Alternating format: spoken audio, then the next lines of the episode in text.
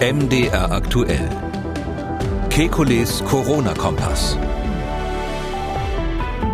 Dienstag, 19. Mai 2020. Wie wird mein Sommerurlaub 2020 sicher? Worauf muss ich in Hotel und Flugzeug achten? Und was bringt eine Maske, wenn sie nicht über die Nase gezogen wird? Wir wollen Orientierung geben. Mein Name ist Camillo Schumann. Ich bin Redakteur, Moderator bei MDR aktuell das Nachrichtenradio. Jeden Tag lassen wir die wichtigsten Entwicklungen rund ums Coronavirus einschätzen und wir beantworten Ihre Fragen. Das tun wir mit dem renommierten Virologen und Epidemiologen Alexander Kekulé. Ich grüße Herr Kekulé. Guten Tag, Herr Schumann. Ja, wir sollten äh, noch einmal über den Urlaub 2020 sprechen. Bundesaußenminister Heiko Maas hat ja gestern am Montag, den 18. Mai, in einer Videoschalte mit seinen Kollegen aus zehn der beliebtesten Urlaubsländer der Deutschen gesprochen. Also Spanien, Italien, Österreich, Griechenland, Kroatien, Portugal, Malta, Slowenien, Zypern und Bulgarien. Und dabei ging es ähm, darum, wie Grenzkontrollen und Quarantäneregelungen aufgehoben werden können und die notwendige Hygiene an den Urlaub Urlaubsorten gewährleistet werden kann. Und anschließend hat Maas dann Folgendes gesagt. Wir können ja mal kurz reinhören. Wir sollten auch uns nicht der Illusion hingeben, dass es eine schnelle Rückkehr zum Business as usual geben kann. Ähm, wir wollen zwar dafür sorgen und die Voraussetzungen schaffen, dass Sommerurlaub möglich sein wird, aber das nur unter verantwortbaren Umständen. Ähm, und deshalb wird es notwendig sein, den Leuten auch sehr klar zu sagen, dass es überall, und das ist heute noch einmal sehr deutlich geworden, überall Restriktionen geben wird, an den Stränden, in den Restaurants, in den Innenstädten. Und darauf muss man eingestellt sein und man muss sich auch darauf einstellen, dass der Urlaub, den man dieses Jahr, wenn man ihn in, im europäischen Ausland verbringt, wahrscheinlich wenig zu tun haben wird mit dem Urlaub, den man kennt, wenn man an bestimmten Orten schon mal gewesen ist. Herr Kikuli, Herr Maas sprach von verantwortbaren Umständen. Ist das in der aktuellen Situation jetzt das richtige Signal an die Menschen? Sommerurlaub 2020 im Ausland offenbar kein Problem? Ich glaube nicht, dass er das so gemeint hat. Also alle haben das eigentlich eher als Enttäuschung ähm, empfunden, alle diejenigen, die jetzt ähm, mit der Reisebranche zu tun haben, ähm, weil er ja ähm, sehr deutlich gemacht hat, dass es erhebliche Einschränkungen geben wird. Er hat auch nur von europäischem Ausland gesprochen, ähm, so dass jetzt ähm, hier eigentlich von den Beobachtern eher mehr erwartet worden war. Ich glaube, Herr Maas ist zu Recht vorsichtig und man muss natürlich im Einzelnen prüfen, welche Art von Urlaub ähm, gefährlich sein könnte, insbesondere um in Deutschland dann hinterher die Epidemie wieder anzuheizen. Ähm, wenn Leute ein individuelles Risiko eingehen, kann man sie ja letztlich nicht dran hindern. Ähm, aber ich glaube, das ist, ist eine ganz wichtige Frage, ob man das, wie Herr Maas äh, das so ein bisschen andeutet, an den Reisezielen festmachen kann, also die genannten zehn Länder zum Beispiel, oder ob es nicht vielleicht mehr davon abhängt, was ich am Urlaubsort dann konkret mache. Hm. Bayerns Ministerpräsident Söder hält vom Auslandsurlaub nix und wirbt ja mit Gutscheinen für einen Urlaub äh, Dahorm. Auch der Vorsitzende des Weltärztebundes, Frank Ulrich Montgomery, hält vom Reisefieber nichts und hat vor einer äh, zu raschen Öffnung der europäischen Grenzen für den Tourismus gewarnt. Er spricht von einem Überbietungswettbewerb zwischen den europäischen Ländern und warnt vor einer zweiten Infektionswelle. Sie wird härter als die erste, weil wir nicht mehr so vorsichtig sein werden. Herr Montgomery macht sich ernsthaft Sorgen und wenn gelockert wird und jetzt auch Urlaubsreisen unter welchen Auflagen auch immer wieder stattfinden können, dann werden natürlich auch die Infektionszahlen wieder steigen. Und wenn die steigen, dann sterben Menschen. Also hat Herr Montgomery nicht auch recht mit seiner Warnung? Alle, die warnen, haben grundsätzlich recht. Man muss nur hier unterscheiden, und das ist e-, ehrlich gesagt etwas, was mir, mich zurzeit an der ganzen Debatte ein bisschen stört. Äh, man muss natürlich im Detail unterscheiden, wovon man spricht. Ähm, wenn Herr Montgomery sagt, dass es äh, weniger Aufmerksamkeit geben kann bei der zweiten Welle im Herbst, dann ist das ja mehr ein psychologisches Argument. Das ist vollkommen richtig. Wenn man sich bis dahin tiefenentspannt hat und die Regeln nicht mehr einhält, dann kann es äh, sehr gefährlich werden.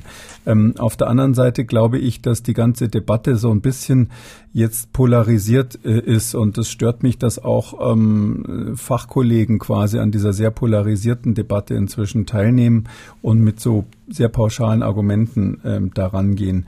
Ähm, natürlich ist es richtig, dass, dass ein, äh, eine Urlaubsreise immer, sage ich mal, gerade wenn sie ins Ausland ist, ähm, da muss man sich immer überlegen, was man dort macht, wo man hinfährt, wie die Sicherheit dort ist. Ähm, man kann aber nicht automatisch sagen, dass das Ausland ähm, gefährlicher wäre als das Inland. Ähm, ich kenne die Tendenzen, hm, ich darf vielleicht sogar Herrn Ministerpräsident Söder in dieser Richtung äh, interpretieren. Ich kenne die Tendenzen, dass jetzt die heimische Urlaubsindustrie ganz stark, ähm, sage ich mal, für sich wirbt weil ja die meisten Deutschen bisher immer ins Ausland gefahren sind. Der größte Teil hat im Ausland Urlaub gemacht. Die sehen auch irgendwie eine ökonomische Chance. Und das ist etwas, was mich an der ganzen Corona-Debatte so ein bisschen stört, dass jeder jetzt versucht, so sein kleines Schnäppchen zu machen an der richtigen Stelle. Ähm, und jedes, jedes Mal, wie Herr Scholz, der Bundesfinanzminister, das mal ausgedrückt hat, es werden so, so alte, alte Forderungen, die es schon lange gab, äh, jedes Mal begründet damit, dass jetzt plötzlich Corona ähm, das dringend macht, dass es jetzt unbedingt passieren, passieren muss. Ich habe sogar ähm, die Äußerung von, von Menschen aus dem Hoteliergewerbe gehört, die so sagten, na ja, im Ausland ist alles wahnsinnig unsicher, da seien schreckliche hygienische Umstände und man sollte doch lieber zu Hause bleiben, weil hier sei alles viel besser. Also ich glaube, man muss einfach drauf schauen, was das Virus macht. Und das Virus ist doch letztlich so, dass das wissen wir, wissen zumindest alle Hörer dieses Podcasts, ähm, dass dieses Virus im Freien sich kaum überträgt. Also da muss man sich schon deutlich näher als zwei Meter sein, um da ein ernsthaftes Risiko einzugehen im Freien. Ähm, gefährlicher wird's, wenn man face-to-face -face ist und sich anspricht oder ansingt oder anhustet oder ähnliches. Oder aber auch, wenn man in einem geschlossenen Raum, wo die Luft steht, länger zusammen ist, vor allem wenn viele Menschen dabei sind. Stichwort Chorprobe und ähnliches. Ähm, und wenn man einfach unter diesen ganz nüchternen Rahmenbedingungen sich das anschaut, ist es doch so, ähm, dass ein Aufenthalt in einer schönen, sauberen deutschen Pension, wo dann der Frühstückssaal ziemlich voll ist, weil er klein ist und die Fenster zu sind, äh, weil es vielleicht draußen noch frisch ist am Morgen, das kann wesentlich gefährlicher sein, als äh, irgendwo im Süden am Meer zu sitzen, ähm, Open Air mit Seewind und äh, großem Abstand zwischen den Tischen, weil dort die Platzverhältnisse normalerweise nicht so beengt sind wie in vielen deutschen ähm, Destinationen. Äh, kann natürlich auch anders sein, dass das im Ausland mal richtig geschludert wird, aber bei uns nicht. Mhm. Und ich muss jetzt sagen, wenn, wenn Herr Master unter den Ländern, äh, um die es da ging, waren zum Beispiel Bulgarien und Slowenien mit dabei, ähm, die ähm, haben sich jetzt nicht hervorgetan durch eine besonders gründliche äh, Covid-19-Diagnostik. Ähm, warum die jetzt, ähm, sage ich mal, sicherer sein sollen als, als manches anderes Ausland, ähm, entweder in Europa oder außerhalb Europas, das kann ich auch nicht erkennen, sondern man muss wirklich die Destinationen anschauen. Und wir brauchen meines Erachtens ganz klare Richtlinien. Und das fehlt mir ein bisschen bisher, ganz klare Richtlinien, konkret unter welchen Bedingungen darf ein Hotel aufmachen oder kann ein Hotel empfehlen, empfohlen werden? Was sollen die machen, ähm, damit es sozusagen aus Sicht der Bundesregierung in Ordnung ist? Hm. Aber grundsätzlich äh, kann man doch sagen, wenn jetzt gelockert wird, die Menschen zum Beispiel in diese zehn Urlaubsländer fahren, wo die Hygienestandards, wo man es jetzt nicht 100 Prozent vielleicht nachvollziehen kann, die vielleicht auch nicht vergleichbar sind. Aber Fakt ist doch, dass die Infektionszahlen wieder steigen werden oder rechnen Sie damit plus minus null? Ich rechne nicht damit. Das ist so ein Mechanismus, den haben die Leute im Kopf. Ja, das stimmt. Die, das Argument, das kann man sich äh, nachvollziehen. Man muss ja unterscheiden zwischen der Situation, dass es einen freien Austausch von Menschen zwischen zwei Ländern gibt. Wenn in diesen zwei Ländern, wie bei einer klassischen Grenzöffnung, wenn in diesen zwei Ländern unterschiedliche Hygienestandards bestehen, äh, beziehungsweise die Zahlen unterschiedlich sind, also die, der Infektionsdruck unterschiedlich ist, weil unterschiedlich viele Menschen infiziert sind, beziehungsweise vielleicht auch die, die Überwachung, die gesundheitliche Überwachung nicht so gut ist, also man gar nicht genau weiß, was da los ist, dann kann es natürlich zu einem, zu einer Zunahme bei uns kommen. Wobei man immer im Hinterkopf haben muss, wir sind ja eigentlich die Risikoregion. Also wir sind weltweit, glaube ich, ungefähr auf Platz acht, ähm, also hinter Spanien und Italien, aber auch vor vielen, vielen anderen Ländern, die da als Urlaubsländer genannt werden. Und viele Länder zögern ja auch die Deutschen überhaupt einreisen zu lassen. Tschechien, Polen das, beispielsweise. Mhm. Ja, das ist, das ist der das ist der Austausch sozusagen, um mhm. den es hier geht. Auch in Österreich wird das sehr, sehr intensiv diskutiert, die ja die Sache ganz gut im Griff haben. Andererseits ein Urlaubsland sind, was fast so viele Hotelbetten hat wie das viel größere Deutschland und natürlich enorm, enorm vom Tourismus profitieren würden. Also ich glaube, ähm, man, man muss einfach das unterscheiden. Also wenn wir jetzt zwei Länder haben, die einen unterschiedlichen Infektionsdruck haben, sage ich mal, und dazwischen zieht man die Schleuse hoch, dann kommt es natürlich zum Ausgleich, egal in welche Richtung. Das wäre dann relevant, wenn man ganz allgemein die Einreise- und Ausreisebeschränkungen aufhebt. Der Urlauber ist aber ein Sonderfall, weil der Urlauber ist ja, wenn ich mal so plakativ sagen darf, im Prinzip jemand, der in Deutschland lebt, deutsche Wohnbevölkerung, der begibt sich ins Ausland und die gleiche Person kommt wieder zurück. Ähm, ganz viele Urlauber haben auch jetzt nicht die Tendenz, sehr groß sich mit den ausländischen mit der ausländischen Bevölkerung zu mischen. Das heißt also, ähm, gibt natürlich solche und solche, aber ich denke mal so an die Pauschaltouristen, die fahren alle zusammen ins Hotel, treffen ja zum Teil ja ihre Nachbarn aus der eigenen Stadt und ähm, kommen, dann, kommen dann wieder zurück. Ich hoffe, ich habe jetzt nicht Nein. übertrieben. Und ähm, äh, natürlich, äh, und man muss das eben unterscheiden. Ja, wenn jetzt jemand sagt, na, ich will eigentlich nur Sonne und Meer oder ich will nur Berge und äh, Mountainbiken oder was auch immer, dann ist im Grunde genommen das dorthin fahren äh, von Urlaubern, die sich dort treffen und wieder zurückfahren, mhm. dann so eine Art deutsche Enklave, wenn ich es mal so sagen darf. Und äh, deshalb muss man diese Art Urlauber natürlich ganz anders betrachten als jemand, der jetzt ähm, mit dem Rucksack quasi durch Thailand trampt und dort privat übernachten mhm. möchte zum Beispiel. Der Deutsche bringt das Virus mit, nimmt es aber auch wieder mit zurück. Ganz genau, das ist der Punkt. Und sowas über, sehen wir auch, das ist überhaupt keine theoretische Überlegung, sondern da haben wir ja ein praktisches Vorbild und das waren die Chinesen früher. Äh, wie wir schon ein paar Mal besprochen haben, gab es wohl einige Ausbrüche so, oder, oder Mini-Infektionen in Europa durch Chinesen, die hier am Anfang hierher gekommen sind, als in Wuhan der Ausbruch zwar vorhanden, aber noch nicht so richtig äh, ernst genommen wurde. Und die haben die Viren ja wieder zurückgenommen, weil eben da das Gleiche gilt, dass diese Reisegruppen unter sich bleiben, dass die Geschäftsreisenden jetzt auch nicht ständig abends bei deutschen Familien sitzen oder, oder auf irgendwelchen Bierfesten äh, sich austoben. Das heißt also, ähm, wenn man Urlauber hat, die jetzt keinen intensiven Austausch mit der lokalen Bevölkerung haben, dann ist das ähm, für die Epidemiologie eben eigentlich gar nicht relevant. Da ist nur relevant, was machen die Urlauber untereinander. Mhm. Weil die sollen natürlich nicht, wenn sie in Deutschland ähm, nicht mehr in der Kneipe sitzen und trinken und sich umarmen dürfen, äh, das gleiche dann an irgendeiner Urlaubsdestination machen. Da hätte man dann einen Austausch zwischen den Deutschen, den man hier wie dort verhindern will. Und das kann man aber meines Erachtens relativ einfach durch Regularien ähm, festlegen, dass man sagt, nur Hotels, die eben solche Zusammenkünfte, die in Deutschland verboten wären, ähm, dort dann auch untersagen, ähm, sind, ähm, wenn ich mal so sagen darf, dann zertifiziert als Urlaubsdestinationen. Mhm. Also ich halte das für ein, äh, für ein übertriebenes Problem, wenn man sagt, hier werden Viren ähm, automatisch eingeschleppt. Ähm, sicherlich, man gibt viele Einzelheiten, die man sich da überlegen und besprechen muss aber genau das vermisse ich eben, dass mal die Einzelheiten durchdekliniert werden, weil der Sommer kommt ja unweigerlich und ähm, ähm, ich befürchte, dass wir sozusagen die Rahmenbedingungen in Europa noch lange nicht fertig haben, wenn hier schon die Sommerferien beginnen. Aber wir können das doch mal machen, das durchdeklinieren. Urlaub 2020, der wird ja anders sein, hat der Maas ja schon gesagt, das ist schon mal klar. Wir können ja mal durchspielen, worauf man bei so einem Urlaub achten sollte. Also Beispiel, Familie mit zwei Kindern will äh, nach Mallorca in den Urlaub. Alle packen ihre Koffer. Das Taxi wartet vor der Tür, bringt die Familie zum Bahnhof, wo dann der Zug zum Flughafen geht. Dann geht's ins Flugzeug. Angekommen geht's vom Flughafen mit dem Bus ins Hotel. Also viele Möglichkeiten, sich zu infizieren oder auch andere zu infizieren, was Sie gerade eben gesagt haben. Was muss ich beachten? Welche Hygienemaßnahmen sollten so im Groben eingehalten werden? Herr Kekulé, wir können ja mit der, mit der ersten Etappe beginnen. Das Taxi. Also im Treppenhaus ist ja noch äh, besteht da noch keine Gefahr, aber wenn man dann ins Taxi einsteigt, oder? Ich würde fast noch eine Stufe vorher beginnen mhm. und das ist bei der Frage, mache ich es überhaupt? Also wenn jemand äh, über 70 ist oder eine schwere Grunderkrankung hat, muss er sich darüber im Klaren sein, dass wenn er sein normales Zuhause verlässt, dann begibt er sich in eine Situation, die er nicht so gut kont unter Kontrolle hat wie sonst, wo ihn vielleicht auch andere Touristen insbesondere anstecken könnten.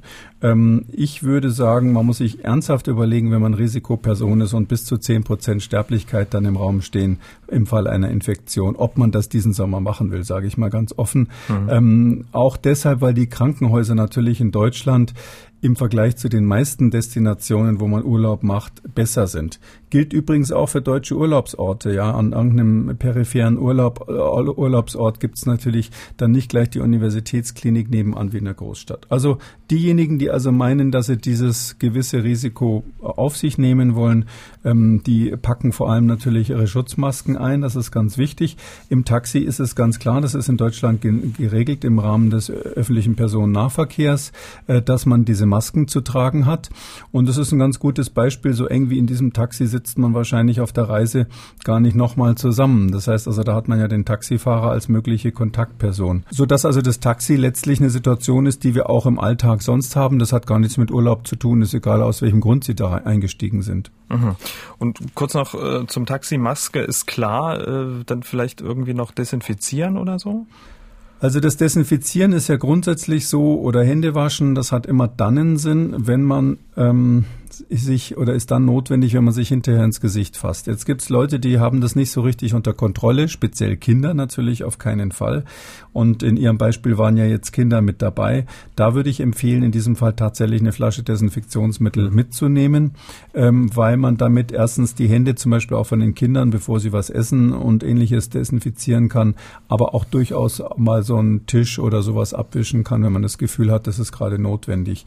Ähm, wenn ich als Erwachsener verreise, nehme ich kein Desinfektionsmittel mit. Mhm, das ist doch mal eine, eine Aussage des Virologen Kekulé. Nö, das, äh, wozu brauche ich das Desinfektionsmittel? Ja, ich lege natürlich meine Stulle nicht auf den Tisch irgendwo im Flugzeug. Ähm, und und ähm, wenn ich im Hotel alle möglichen Griffe angefasst habe, Türklinken und ähnliches, Aufzugsknopfen, was es da so alles gibt, dann fasse ich mir hinterher nicht in die Augen oder an die Nase. Wer das nicht so unter Kontrolle hat und dann Angst hat, dass nicht gleich ein Waschbecken in der Nähe ist, wenn er das Gefühl hat, er müsste sich mal die Hände waschen. Mhm. Für den ist ein Desinfektionsmittel nicht schlecht unterwegs. Okay, also mit dem Taxi sind wir jetzt angekommen am Bahnhof, warten auf den Zug. Bahnhof, ähm, ist da eine große Gefahrenquelle? Äh, Halte ich für unkritisch. Da mhm. würde ich in der Situation aufpassen, dass die Kinder nicht irgendwelche anderen Kinder plötzlich ansprechen. Die sind ja manchmal unkontrollierbar, kleinere Kinder. Aber ähm, sonst ist es so an den Bahnhöfen, wenn ich mir so einen deutschen Bahnhof vorstelle, da pfeift ziemlich der Wind durch und das ist eine starke Luftbewegung und solange sie da die zwei Meter Abstand halten zu den, zur nächsten Familie, die da mit ihren Ko Koffern steht, ist das unkritisch. Okay, dann die erste Herausforderung. Der Zug kommt an. Also er kommt, das ist schon mal gut. Er ist da, wir steigen ein. Naja, beim Einsteigen müssen Sie definitiv die Maske dann im Gesicht haben. Das ist in der Deutschen Bahn auch Vorschrift inzwischen. Äh, und ähm, zwar in dem Fall würde ich sagen, alle miteinander. Das ist eine der wenigen Situationen, wo ich tatsächlich auch den Kindern kurzzeitig äh, eine Maske aufsetzen würde. Äh, und dann sucht man seine Plätze. Und ich, so wie ich das erlebe, ist es zumindest jetzt außerhalb der Urlaubszeiten ähm, immer relativ diszipliniert in den Zügen. Allerdings muss man auch sagen, im Moment sind die Züge ja ähm, relativ leer. Also das ist so, dass man da kaum Fahrgäste hat. Ähm, in der Urlaubszeit selber wird das wahrscheinlich spannend werden. Ähm, ich habe mir auch tatsächlich heute überlegt, wie das wohl ist. Ähm, zum Teil halten die Züge ja nur sehr kurz an, an manchen Bahnhöfen, ähm, weil das Einsteigen ja sehr, sehr zügig geht. Ähm, ich überlege fast, ob man im Sommer die Fahrpläne nicht insofern ändern sollte, dass die Ein- und Aussteigzeiten verlängert werden. Weil man natürlich, wenn man so Familien hat und die sollen dann zwei Meter Abstand halten, dann mhm. dauert es einfach länger. Dauert länger oder vielleicht auch durchlüften, oder? Weil es gibt ja äh, unterwegs manchmal die Möglichkeit gar nicht zu lüften, weil eine Aircondition an ist oder äh, ähnliches. Ja, also der Zug ist meines Erachtens gefährlicher als das Flugzeug, um es mal ganz deutlich zu sagen, und zwar wegen der Belüftung, aus zwei Gründen sogar. Der eine ist die Belüftung, ähm, das heißt also die ganze Air-Condition äh, Luftzirkulationsanlage im Zug ist wesentlich weniger effizient als im Flugzeug. Ähm, und das Zweite ist, dass man im Zug ähm, eigentlich immer Menschen hat, die hin und her gehen. Das ist eher üblich als im, im Flugzeug. Im Flugzeug geht man höchstens mal auf die Toilette. Und die Menschen, die da direkt an einem vorbeigehen, wenn man im Zug sitzt, ähm, selbst wenn die eine Maske aufhaben, wenn dann einer hustet und schnieft, was ja nicht auszuschließen ist, dann ist da natürlich eine gewisse Infektionsgefahr vorhanden. Das ist einer der Gründe, warum man sich überlegen muss, wenn man äh, ein sehr hohes Risiko hat, persönlich, ob man das machen will, weil im Zug meines Erachtens genauso wie im Taxi, genauso wie im öffentlichen Personennahverkehr immer ein Restrisiko besteht. Hm. Wir sind mit dem Zug am Flughafen angekommen. Flughafengebäude an sich, also bevor es dann zu Check-in, Sicherheitscheck und Boarding geht, Flughafen an sich erstmal nicht so die große Herausforderung, oder? Ich gehe davon aus, dass die Fluggesellschaften, und das ist eben so mal der erste Punkt, den man da auf die To-Do-Liste setzen müsste, die Fluggesellschaften brauchen ganz klare Anweisungen, auf was sie da zu achten haben. Ich bin dagegen, dass sich das jeder selber überlegt, je nachdem, was das lokale Gesundheitsamt gerade empfiehlt. Oh, was man sicher machen müsste, ist dafür sorgen, dass die Menschen auch in der Urlaubszeit eben nicht in diesen dicht gepackten Schlangen stehen, die wir sonst so kennen, sondern dass da dieser zwei Meter Abstand zwischen den einzelnen Reisegruppen gewahrt wird. Sonst sehe ich da auch kein Problem. Ähm, das ist ja im Grunde genommen genau der gleiche Vorgang. Die Schlange wird länger, sieht dadurch wahrscheinlich auch irgendwie bedrohlicher aus. Man denkt, man müsste ewig warten, aber der eine oder andere kennt das wahrscheinlich jetzt im Sommer von der Eisdiele. Wenn da 100 Meter Schlange sind, ist man trotzdem schnell dran, weil eben alle so viel Abstand halten. Hm. Ähm, Sicherheitscheck, ist das eine Herausforderung? Man wird ja dann gern mal rausgewunken, abgetastet. An manchen Flughäfen gibt es einen Körperscanner. Also ich finde, das ist überhaupt keine Herausforderung. Auch da ist es aber so, es gibt unterschiedliche äh, Standards. Beispielsweise ähm, war bei Inlandsflügen jetzt zuletzt es tatsächlich so, dass man gesagt hat, ähm, es soll jeder nur ein Handgepäckstück dabei haben, ähm, statt mehrere, weil die Handgepäckstücke ja unter Umständen vom Personal manuell durchsucht werden müssen. Ehrlich gesagt, wer sich den Quatsch ausgedacht hat, kann ich mir gar nicht überlegen. Es wird auch nicht an allen Flughäfen gemacht. Der Hintergrund ist der, dass sich irgendjemand überlegt hat, wenn das Flughafenpersonal, was ja immer Handschuhe anhat und eine Maske im Gesicht, wenn dieses Personal irgendwie rumgrabbelt in den Klamotten von jemanden oder im Hand, das Handgepäck auf und zu macht, dass es sich dabei irgendwie gefährden würde. Das ist so ein Beispiel für eine der vielen, vielen abwegigen Anweisungen, die es so gibt. Ähm, da wäre es eben dringend notwendig, dass man einheitliche Standards hat, nicht, dass der eine oder andere seinen Urlaub schon am Flughafen abbrechen muss, weil er weniger Gepäck mitnehmen darf, als es in der Ausschreibung der Reise mal stand. Sonst, wenn man das alles ordentlich macht, also wenn sozusagen die Formalien klar sind und, und simpel sind, sehe ich auch da überhaupt kein Problem. Das größte Problem sind eigentlich immer die Formalien und die Auflagen, die es gibt. Das, das Virus ist im Vergleich dazu relativ gut ähm, vorhersehbar. Dann kommen wir zum Boarding. Das ist, glaube ich, der erste Moment, wo einige Menschen ihre gute Kinderstube dann vergessen. Äh, jeder möchte der Erste sein. Ähm, wie, wie würden Sie das Boarding einschätzen? Ja, das wird ähm, insbesondere für Charterflieger natürlich eine Herausforderung. Ähm, es gibt ja diese Boardingklassen schon lange, dass man dann, dass dann jemand aufruft und sagt, wir bitten die Boardingklasse A erstmal einzusteigen. Das sind dann meistens die, die am Fenster sitzen. Und da hält sich natürlich bis jetzt schon kein Schwein dran. Uh, und stattdessen wird gedrängelt, weil jeder Angst hat, dass nicht genug äh, Platz für die ganzen Handgepäckstücke im Overhead Compartment ist weil ja ähm, das Check-in-Gepäck extra kostet und deshalb haben die klassischen Chartergäste ähm, sehr, sehr viel Handgepäck dabei in der Hoffnung, dass sie sich ein paar Euro sparen für das Check-in-Gepäck. Also da müsste man sicherlich Regelungen finden. Ich meine, vielleicht sollten die Fluggesellschaften auch ein bisschen großzügiger sein jetzt beim, beim aufzugebenden Gepäck, um zu vermeiden, dass es da das übliche Chaos beim Ein- und Aussteigen gibt das finde ich ist die ganz normale Aufgabe von so einer Crew und von, von dem ganzen Personal außenrum. Also ähm, wissen Sie, wenn Sie lauter vernünftige Leute hätten und eine vernünftige Regelung, ähm, dann würde das, ich glaube, das würde jeder so sagen, einfach glatt funktionieren. Mhm. Und man muss nur allen klar machen, dass es hier keinen Sinn hat, zu drängeln und schneller zu sein als alle anderen, weil das Flugzeug startet ja sowieso bekanntlich erst, wenn der Letzte eingestiegen ist. Mhm, ich wollte gerade sagen, aber wenn man so das klassische Boarding nimmt, was es ohnehin schon gibt, in der Theorie äh, müsste das ja eigentlich ganz gut funktionieren, müsste es jetzt kein Corona-Extra-Boarding geben, oder? Nein, überhaupt nicht. Also es ist ja auch so, ich äh, wissen Sie, ich sehe das ja so, ich sehe ja, was wir alles gelernt haben in den letzten Wochen und Monaten in Deutschland. Und das ist ja wirklich vorbildlich. Ähm, wenn man das auch zum Teil, muss man auch sagen, mit, mit dem Ausland vergleicht, sind wir in Deutschland wirklich Menschen, die, die also irrsinnig diszipliniert in der großen Mehrheit damit umgehen. Und ich sehe sogar viele, die eher ein bisschen zu ängstlich sind, könnte man fast sagen. Und deshalb bin ich absolut zuversichtlich, so wie wir gelernt haben, dass man vor der Eisdiele eben längeren Abstand hält, dass wir das Gleiche auch beim Boarding und Aussteigen aus dem Flugzeug hinkriegen. Bevor wir aussteigen, müssen wir erstmal in den Flieger reinkommen und und äh, die Zeit des Flugs überstehen. Äh, die Lufthansa zum Beispiel verzichtet auf freie Plätze. Also wenn es dumm kommt, dann sitzt man in einem vollen Flugzeug, rechts und links ein Sitznachbar, man hat die Maske auf und zwei, drei Stunden oder länger vor sich. Da würde ich so denken, na super.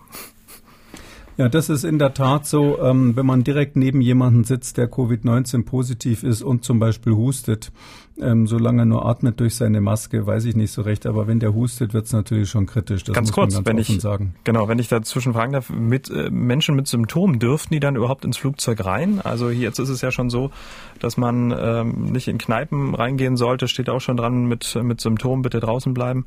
Das muss ja fürs Flugzeug. Ja, das ist ja immer, da wälzt man so ein bisschen die die ganze Verantwortung ab auf die Personen selber. Ähm, ich halte da ehrlich gesagt nichts von. Ähm, ähm natürlich wird man das irgendwo hinschreiben bleiben. Das ist klar, damit jemand, der da am laufenden Meter hustet, ähm, damit der da nicht einsteigen darf. Ich saß selber auch schon äh, zu Zeiten vor Covid-19 äh, neben, neben jemand im Flugzeug, der wirklich die ganze Strecke über gehustet hat. Und ich hätte mir damals sehr gewünscht, eine Maske dabei zu haben, ohne zu wissen, was das ist. Aber man kann sich ja auch eine Tuberkulose holen oder ähnliches. Ähm, das heißt also, ähm, ja, äh, die, es sollen nur Gesunde einsteigen. Ja, mit Fieber soll man nicht einsteigen. Aber ich glaube, das ist so eine Grundsatzfrage, genauso wie bei den Kitas, wo die Eltern jetzt jeden Tag unterschreiben sollen, dass die Kinder und die ganze mhm. Familie gesund sind. Ähm, ich glaube, das hat keinen Sinn, das abzuwälzen, ähm, weil letztlich wird es immer jemanden geben, der Fieber hat, will aber in Urlaub und nimmt einfach ein Paracetamol oder jemand anders hat gestern noch gehustet und heute geht so und, und will halt dann trotzdem fliegen. Ähm, ich glaube, ähm, am sichersten wäre an der Stelle tatsächlich alle, alle, die ins Flugzeug äh, steigen wollen, zu testen vorher. Das ist ja mein äh, großes Thema, dass ich der Meinung bin, dass wir viel zu wenig testen im prophylaktischen Bereich. Und da würde ich dringend appellieren, wenn man da eine zusätzliche Sicherheit einziehen will, das zu machen.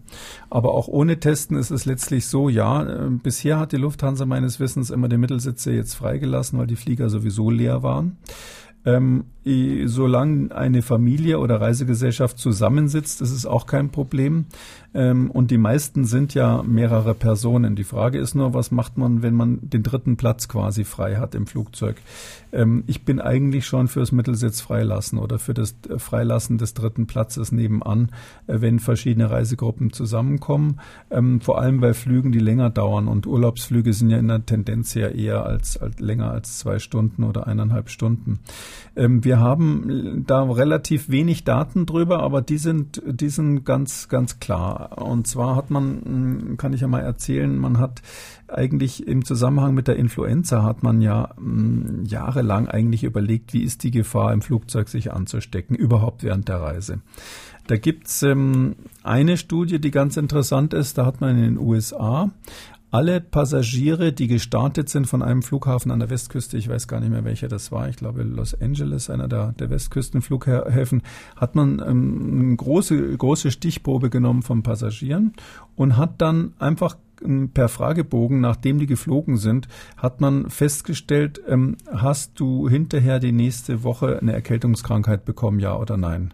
Und das hat man unterschieden, damals ähm, in den 80er Jahren war das schon, nach Flugzeugen, die eine Frischluftversorgung haben, wo also die, äh, die Luft im Flugzeug reine Frischluft ist, im Gegensatz zu solchen, die diese rezyklierte Luft haben, also quasi die gebrauchte Luft zur Hälfte wieder mit reingeben. Das machen alle neueren Flugzeuge seit, seit Anfang der 80er Jahre, machen die neuen Jets das, dass sie, um Benzin zu sparen, um Treibstoff zu sparen, ähm, tatsächlich äh, ungefähr die Hälfte, bei der Lufthansa sind es ange angeblich nur 40 Prozent, ähm, der Luft ähm, wiederverwenden. Das heißt also, da ist nicht nur Frischluft drinnen, sondern da wird quasi gebrauchte Luft wieder in die Kabine zurückgeblasen, um Energie zu sparen. Äh, und ähm, da ist ein Hochleistungsfilter dazwischen, so ähnlich wie im Operationssaal, der so ähnlich funktioniert wie eine FFP3-Maske, kann man grob sagen. Also der, der Partikel wegfiltert eigentlich, wenn er gut funktioniert. Ähm, und da hat man untersucht, gibt es da irgendeinen Unterschied? Und ähm, das Ergebnis war, nein, es gibt selbst hier keinen statistischen Unterschied. Das heißt also, diese rezyklierte Luft, obwohl 50 Prozent bis zu 50 Prozent der gebrauchte Luft sind, macht keinen Unterschied in der Häufigkeit von Infektionskrankheiten. Und die müsste man sich ja eigentlich logischerweise sonst holen während des Flugs.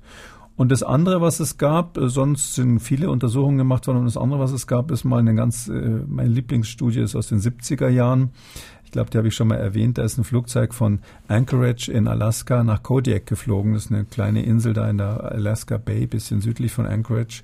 Der Flug dauert insgesamt, weiß nicht, so zwei, drei Stunden, schätze ich. Aber was da passiert ist, ist, die mussten zwischenlanden. Und beziehungsweise bei einer Zwischenlandung haben die ein technisches Problem bemerkt. Und dann standen sie drei Stunden lang auf dem Rollfeld mit ausgestiegener Klimaanlage. Und da sind von den so knapp 60 Passagieren ein Teil ausgestiegen und haben gesagt, ich vertrete mir hier mal die Beine, aber weil es um die null Grad draußen hatte in Alaska, ähm, sind eben auch viele sitzen geblieben während der Zeit. Und eine Passagierin an Bord, die hatte Influenza. Und zwar so richtig, die muss den ganzen Flug über gehustet haben. Sodass die dann hinterher ganz viele Infektionen hatten, aber sie haben rausgekriegt, nur diejenigen, die bei ausgeschalteter Klimaanlage drinnen sitzen geblieben sind, nur die haben sich angesteckt. Das heißt also, eine Infektion im Fl Flugzeug über mehr als, sage ich mal, zwei Sitzreihen nach vorne oder nach hinten ist extrem unwahrscheinlich, solange die Klimaanlage läuft. Und wenn wir das jetzt wissen, heißt es, ähm, da müsste die Lufthansa zum Beispiel auch eine klare Ansage kriegen. Ähm, die müssen eben einfach die, äh, diese Klimaanlage einschalten, bevor die Leute einsteigen. Ich habe das schon oft erlebt, dass die aus ist, wenn man einsteigt, weil sie natürlich auch da wieder Benzin sparen wollen. Und das ist in Covid-19-Zeiten natürlich ein Unding. Also die Klimaanlage muss laufen.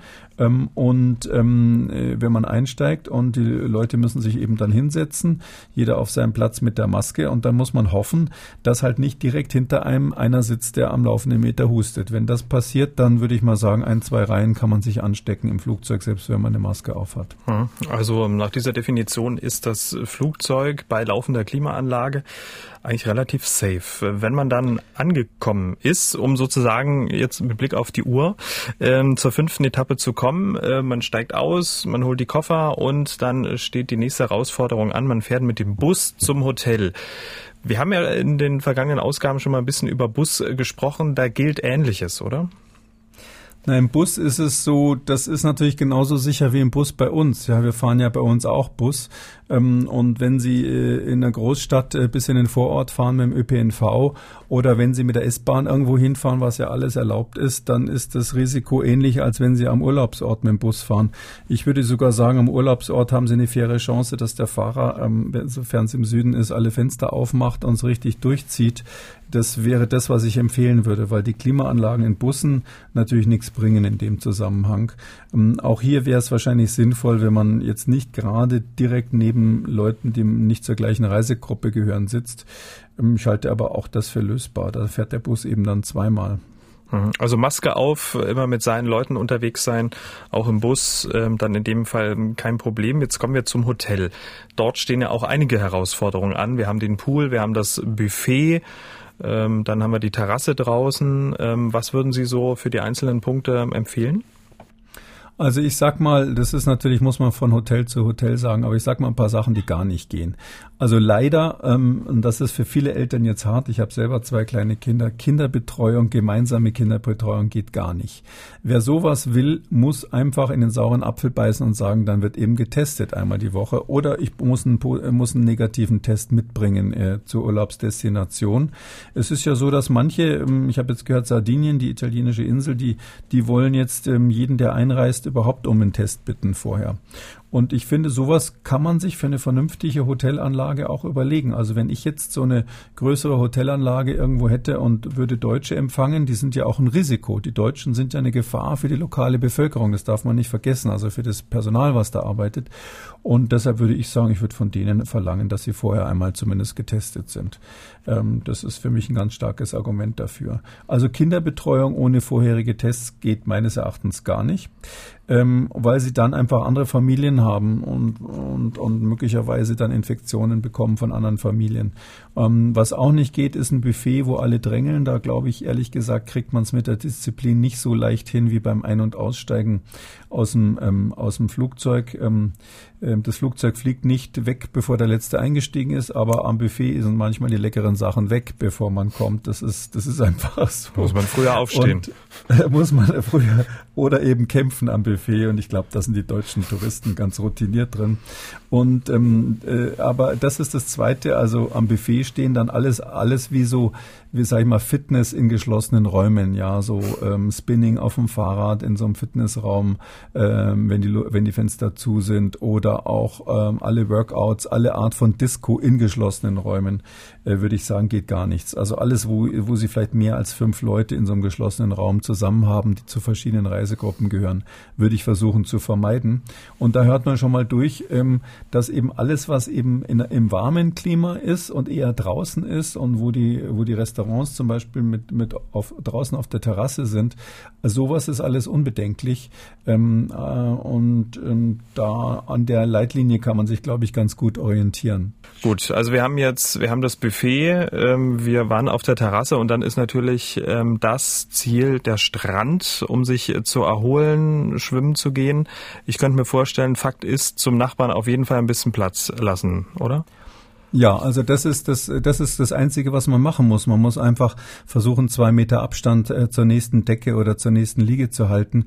Ähm, ich äh, muss zugeben, ich bin sowieso immer genervt von so Leuten, die dann, wenn zwei Familien quasi so ein bisschen auseinandersitzen, dann noch ihr Handtuch dazwischen auslegen. Ähm, äh, das, das war sowieso so eine kleine Unsitte, dass man das alles immer in der dichtesten Packung machen muss. Aber abgesehen davon kann ich nur sagen, dieser ganze Wahnsinn, der da zum Teil überlegt wird, dass man irgendwelche Parzellen am Strand einrichtet, dass am Strand Desinfektionszwang besteht, dass jeder, der an den Strand geht, sich vorher desinfizieren müssen, dass die Liegestühle vorher desinfiziert werden, das halte ich alles für Unsinn. Also am Desinfizieren, desinfizieren muss man Esstische und es ist für einen Hotelbetreiber sicher sinnvoll, so Griffe und ähnliches, Türklinken, falls es sowas gibt, was alle anfassen, Knöpfe im, im Aufzug oder die Fernbedienung im Hotelzimmer Badezimmer natürlich auch. Sowas sollte man desinfizieren beim Gästewechsel. Aber ähm, jetzt am Strand anzufangen, da mit der, mit der großen Spritze irgendwie rumzusprühen und, und damit die Gäste zu nerven, da, halte ich, da rate ich dringend von ab. So wird der Sommerurlaub 2020 im Ausland sicher. Wir haben es mal durchdekliniert. Prima, vielleicht so eine kleine, kleine Handreichung, bevor man dann wirklich ins Reisebüro geht oder dann online seine Reise bucht. Herr Kekoli, wir kommen zu den Hörerfragen für diese Ausgabe. Herr Hofmann hat uns gemailt. Er schreibt, ich arbeite als Werkstudent im Lebensmitteleinzelhandel bei einer großen Discountkette. Dort sitze ich meistens an der Kasse. Ist nun nach mehreren Wochen Mas Maskenpflicht aufgefallen, dass die Menschen ihre Masken vermehrt ähm, unter die Nase ziehen, sodass sie nur den Mund bedecken. Inwiefern ist das denn gefährlich, wenn jemand infiziert ist, die Maske nur über den Mund hat? Ich würde mich über eine Beantwortung dieser Frage sehr, sehr freuen. Was können wir Herrn Hofmann sagen? Ja, also ähm, die wahrscheinlich wird der größte Teil der gefährlichen Tröpfchen tatsächlich über den Mund ausgestoßen beim Sprechen, Singen, Husten und so weiter. Ähm, ich würde aber dringend davon abraten, die Maske äh, nur über den Mund zu ziehen, weil wenn man schon diese, diese kleine Sicherheit durch die Maske hat, das ist ja nie hundertprozentig, aber epidemiologisch extrem wirksam. Im Einzelfall nicht hundertprozentig, aber auf die Gesamtbevölkerung extrem wirksam. Wenn man das schon hat, dann finde ich, sollten alle die Maske wirklich über die Nase ziehen. Ähm, äh, das ist für Brillenträger, das weiß ich manchmal nervig, weil die Brille beschlägt, aber sonst ist es der Standard und ist, glaube ich, auch die Vorschrift. Also ich glaube, meine, dass die deutschen Vorschriften wirklich heißen, Mund und Nase müssen bedeckt sein. Hm. Seine Frage war ja, inwiefern es tatsächlich richtig gefährlich ist, wenn jemand infiziert ist, die Maske nur über dem Mund hat. Das kommt sehr darauf an, wie viel Virus der im Moment ausscheidet. Aber wenn jemand tatsächlich in der Situation ist, dass er gerade besonders viel Virus ausscheidet, vielleicht weil er richtig krank ist mit Covid-19, dann wird er beim Ausatmen durch die Nase auch eine gehörige Menge Viren ähm, in die Umla Umwelt abgeben. Und auch die Luft, die man durch die Nase ausatmet, ist natürlich feucht. Das heißt, da sind kleine Feuchtigkeitspartikel drinnen. Die würden durch die Maske zum Teil abgefangen werden, natürlich nicht 100 Prozent. Und wenn man keine Maske davor hat, dann ist der Effekt nicht da. Also ich äh, würde sagen, das ist deutlich gefährlicher, als die Maske nicht über die Nase zu haben. Aber in Prozent kann ich es ehrlich hm. gesagt nicht angeben. Aber der Hinweis an Herrn Hofmann, äh, bestehen Sie auf jeden Fall dran äh, drauf, wenn Sie dann an der Kasse sitzen und da kommt dann ein Kunde und hat es nur über den Mund, äh, weisen Sie darauf hin, dass man es dann auch noch über die Nase. Wenn schon, Würde ich auch so sehen, schon. wäre den Anfängen hier, mhm. weil, weil wenn, wenn jetzt der eine so anfängt, dann hat sie dann nächste nur um den Hals unten hängen. Ich habe ehrlich gesagt heute auch einen Schaffner in der Deutschen Bundesbahn gesehen, der hat die ganze Zeit die Maske nur über den Mund gehabt, weil sie ihn offensichtlich auf der Nase genervt hat. Also mir war es jetzt zu blöd, ihn darauf hinzuweisen, weil er ja der Schaffner war eigentlich. Aber ähm, das äh, klar, das also ich finde, wir sollten das jetzt alle mal eine Weile so machen. Das ist ja auch im Grunde genommen der Preis, den wir für unsere Freiheit zahlen und äh, so sollten wir das, glaube ich, auch verstehen. Eine Weile? Das hört sich so nach einer äh, endlichen Zeit an, Herr Kekulé? Ja, ich, eine Weile heißt für mich jetzt, äh, wir, wir üben jetzt in den Sommer hinein und im Herbst wird's dann ernst. Also im Grunde genommen ist das jetzt noch in gewisser Weise das Vorspiel, weil ich gehe davon aus, dass wir im Herbst ähm, ein höheres Infektionsrisiko haben. Und ähm, äh, das ist dann ganz gut, das vorher mal trainiert zu haben, wenn tatsächlich der Infektionsdruck steigt. Apropos Infektionsrisiko, diesem Mann auf unserem Anrufbeantworter treibt die Frage um, woher man eigentlich weiß, dass es viele Infizierte ohne Symptome der Krankheit Covid-19 gibt. Wir hören mal kurz rein. Es heißt ja immer, es gibt viele, die infiziert wurden, aber keine Symptome gezeigt haben. Wie haben denn die das rausgefunden? Es wird ja nur getestet, wenn man Symptome zeigt, Husten, Fieber oder irgendwas. Woher wollen denn die wissen, dass die das überhaupt gehabt haben. Die sind in dem Fall auch Sie, Herr Gegole. Mhm. Ja, das ist eine kluge Frage. Ähm, tatsächlich, weil ja die ähm, Empfehlung des Robert-Koch-Instituts lautet, nur Menschen mit Symptomen werden getestet. Aber da gibt's eben noch eine kleine Besonderheit, ähm, die Kontaktpersonen von denen.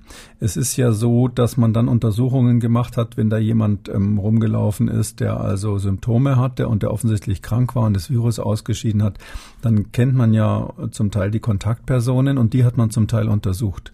Und dabei hat man dann festgestellt, dass da Leute angesteckt wurden tatsächlich und ähm, keine Symptome hatten. Und ähm, die haben das gar nicht gemerkt, dass sie angesteckt wurden. Und auf die Weise hat man das am Anfang rausgekriegt. Und nachdem man das am Anfang natürlich den Hinweis hatte, hat man dann systematisch Studien dazu gemacht. Ähm, zum Beispiel eben bei Kindern, äh, wo das das Riesenthema ist, dass die relativ häufig die Viren ausscheiden, aber keine Symptome haben. Ähm, diese Untersuchungen sind dann in Stichproben gemacht worden. Da hat man dann einfach gesagt, jetzt nehme ich mal ein paar hundert oder so und schaue mir das an, ähm, wer von denen möglicherweise positiv ist.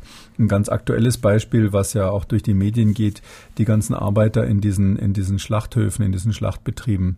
Äh, da sind ja zum Teil hunderte äh, oder sehr viele Menschen positiv und nur ein kleiner Teil von denen hat Symptome. Das gleiche gilt für die Ausbrüche in äh, Flüchtlingsunterkünften. Da ist es auch so, dass wir feststellen, wenn das junge, gesunde Männer sind, ähm, dass die tendenziell ganz häufig keine Symptome haben, zumindest keine, die sie selber subjektiv so angeben würden. Hm. Und das ist ja auch bei ähm, anderen Infektionskrankheiten so, oder? Ja, das ist ganz oft so. Also ähm, äh, ehrlich gesagt, äh, ich bin deshalb Virologe geworden, unter anderem, äh, weil ich als äh, Kind und äh, junger Mensch ständig Halsweg, Krankheit, Grippe, also immer wenn so ein Virus angeflogen äh, kam, war ich zwei Wochen lang krank und mein zwei Jahre jüngerer Bruder hat nichts gehabt. Äh, ich bin absolut sicher, dass man da, wenn man einen Test gemacht hätte, festgestellt hat, dass der auch das Virus hatte. Aber der eine hat eben starke Symptome, der andere nicht. Und der eine merkt es, der andere findet es vielleicht gar nicht so schlimm. Und es kommt auch sehr auf die subjektive Einstellung an, ob sie ein Kratzen im Hals gleich als Krankheit bezeichnen oder nicht. Das, das ist sehr unterschiedlich. Ist es immer noch so? Nee, ist bei mir besser geworden. Ähm, ich glaube, das ist bei den meisten Menschen so. Im Laufe des Lebens macht man so viel äh, Bekanntschaft, fast hätte ich gesagt Freundschaft mit Erregern aller Art, dass man dann natürlich irgendwann so ein Riesenarsenal von äh, Antikörper produzierenden Zellen hat, die bei Bedarf alle aktiviert werden können, wenn wieder was kommt. Und deshalb ist es ganz normal, dass die Empfänglichkeit für so triviale Infektionskrankheiten, wir reden jetzt nicht von Covid-19, dass die Empfänglichkeit für solche Erkrankungen im Laufe des Lebens geringer wird. Herr Kekuli, wir sind am Ende von Ausgabe, oh Gott, was sind wir denn jetzt eigentlich? 54, glaube ich. Ich hoffe, ich habe jetzt richtig gerechnet. Doch wir sind am Ende von Ausgabe 54 und wie immer entlassen wir unsere Hörer mit einem guten Gefühl. Ähm, haben Sie was für uns? Wir haben heute über Urlaub gesprochen. Also ich finde es ähm, sehr, ich bin sehr optimistisch, dass die Flugreisen jetzt nicht komplett abgesagt wurden. Also das scheint ja noch ganz ernsthaft auf der To-Do-Liste zu sein, auch von der EU. Die prüft es jetzt noch, dass wir auch mit dem Flugzeug in den Urlaub fahren dürfen. Und das halte ich nicht nur egoistisch, äh, Sie wissen ja, wo ich gerne hin möchte, für eine gute Sache, sondern ähm, ich habe wirklich die Befürchtung, wenn alle Deutschen äh, in den Sommerferien sich auf die Straßen begeben und nur dahin fahren, was man mit dem Auto erreichen kann, äh, dann äh, wird das dermaßen unangenehm hier im Inland und auf den Straßen, dass ich es schon besser fände, wenn wir auch die Option hätten, unter den genannten Sicherheitsbedingungen äh, mit dem Flugzeug zu verreisen. Herr Kikuli, vielen Dank. Wir hören uns morgen wieder. Sehr gerne, da freue ich mich, Herr Schumann. Sie haben auch eine Frage an Professor Kikuli. Schreiben Sie uns mdraktuell-podcast.mdr.de. Rufen Sie uns an, auch überhaupt kein Problem. 0800 322 00 0800 322 00 oder Ihre Frage bei Twitter. Einfach den Hashtag Frag Kekuli dazu. MDR aktuell. Kekules Corona-Kompass.